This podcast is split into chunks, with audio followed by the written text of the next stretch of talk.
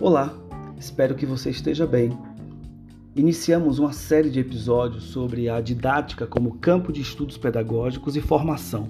Nestes episódios, daremos especial atenção para as reflexões sobre formas de otimizar o tempo pedagógico ou o tempo de aprender, trazendo as principais análises de grandes educadores que contribuíram com o corpus teórico que temos hoje na definição da pedagogia como ciência da educação.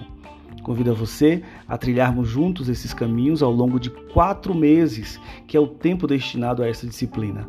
Eu sou o professor Rodrigo Pereira e estarei com você do início ao fim desse período de formação.